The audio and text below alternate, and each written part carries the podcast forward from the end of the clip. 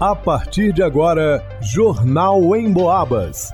As notícias da região, de Minas e do Brasil, você ouve aqui na Emboabas, em 92,7 e 96,9. Emissoras que integram o sistema Emboabas de comunicação. Leonardo Duque. Poço de saúde do bairro Fábricas está fechado por problemas na infraestrutura provocados pelas fortes chuvas de 2022. É o que diz Secretaria Municipal de Saúde. Vanusa Rezende. Tempo seco contribui para aumento de incêndios em áreas de matas e lotes urbanos. Luana Carvalho. Terceira audiência pública da Lei Paulo Gustavo em São João del Rei será na quinta-feira, dia 22. Marcelo Alvarenga. Definida a data do Festival Gastronômico de Tiradentes. Jornal em Boabas. Portas fechadas. É o que os moradores do bairro Fábricas em São João del Rei encontram ao passar diante do posto de saúde, inaugurado em maio do ano passado. A expectativa era que a unidade situada na subida para o Parque de Exposições recebesse uma equipe completa de profissionais da saúde um mês após a abertura simbólica, sem contar as instituições de ensino superior parceiras que auxiliariam nos atendimentos, uma forma de permitir que alunos colocassem seus estudos em prática. Mas não foi o que aconteceu. Inclusive, um ouvinte questionou no Boca no Trombone, transmitido pela 92,7 FM, em Boabas mais informação, por que o posto ainda não funciona. A Secretaria Municipal de Saúde se manifestou sobre o assunto. Disse que a unidade de saúde do bairro Fábricas ainda não foi liberada pela Secretaria de Estado de Saúde de Minas Gerais. Isso devido a graves problemas encontrados na infraestrutura do posto, provocados pelas fortes chuvas de 2022. O espaço necessita, portanto, de reforma. Confira agora na íntegra a nota enviada pela pasta. A unidade de saúde das fábricas ainda não foi entregue pela Secretaria de Estado de Saúde de Minas Gerais por questões de graves problemas encontrados na infraestrutura da unidade, após as graves chuvas ocorridas no ano de 2022. Sendo assim, houve a inauguração simbólica e, para não colocar nenhum usuário e profissional em risco, estamos em processo junto ao Estado para reformar o mais rápido possível, para prover a real abertura da unidade. Informamos ainda que iniciará o processo de implantação de duas equipes de saúde da família, com a contratação dos profissionais e o início do cadastramento da população. Para o Jornal em Boabas, Leonardo Duque. O tempo já começa a ficar mais seco sem a presença de chuvas intensas nos próximos meses. As incidências de incêndios em vegetação aumentam consideravelmente. De acordo com informações do Corpo de Bombeiros, as ocorrências de incêndios aumentam de 80% a 90% entre os meses de maio a outubro. Cabo Giovanni, do 2 Pelotão de Bombeiros Militar de São João Del Rei, explica o porquê do atual período ser mais propício para a propagação de incêndios.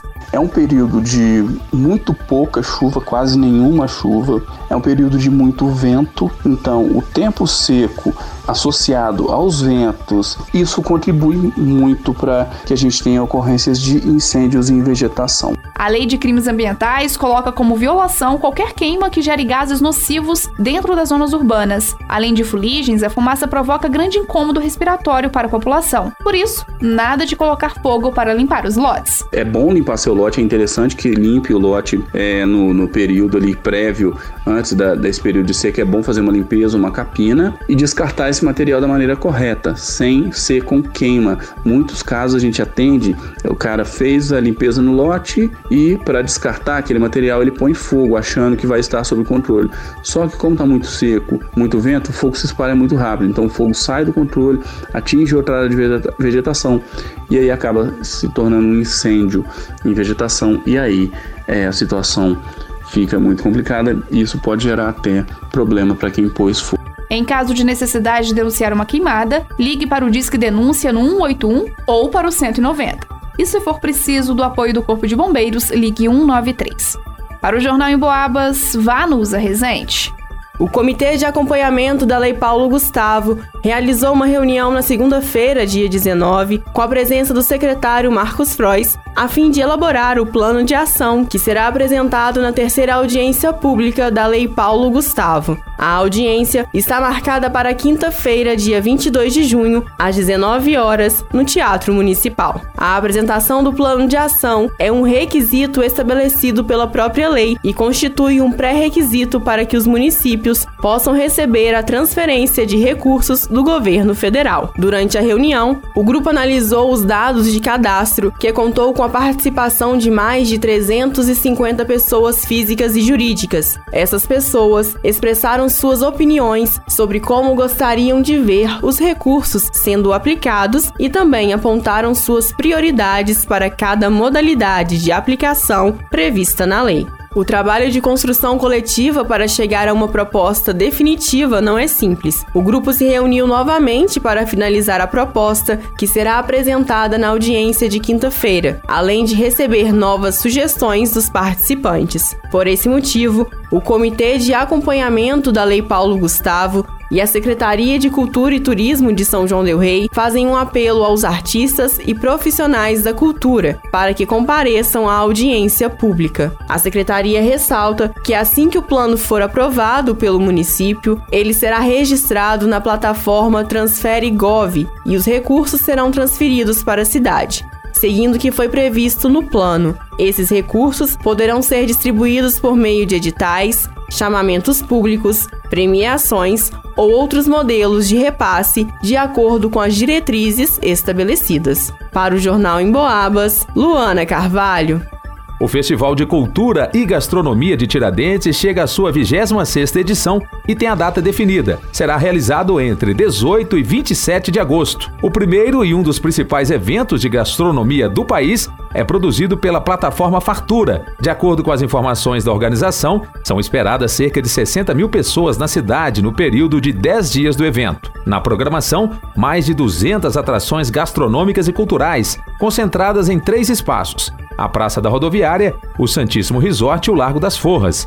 Estão previstos chefes renomados preparando receitas em estandes na praça, cursos e aulas, além da venda de produtos regionais. A programação ainda conta com shows e apresentações artísticas. Para o Jornal em Boabas, Marcelo Alvarenga. Em pesquisa inédita do Cantar Ibope realizada em todo o interior de Minas Gerais, mais uma vez o rádio se destacou como um veículo que passa o dia conversando com um número enorme de pessoas. O motivo principal é porque você pode ficar ligado no rádio enquanto faz outras atividades. Por exemplo, segundo a pesquisa, 62% das pessoas ouvem o rádio em casa, Desses, 24% ligam o rádio ao acordar, 20% quando fazem atividades domésticas, 20% no trabalho, 18% no carro. Ou seja, é muita gente ligada no rádio o dia todo. E muita gente ouvindo em Boabas, é claro. Porque a Emboabas não promove fake news, conta aquilo que é realmente importante para as nossas vidas e enche o nosso ambiente de alegria com músicas e aquela conversa amiga.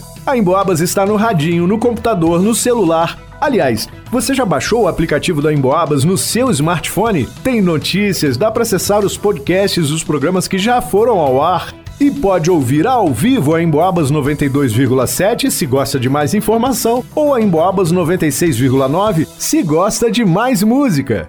É muito fácil, só acessar a sua loja de aplicativos no smartphone e procurar Rádio Emboabas. Vai lá!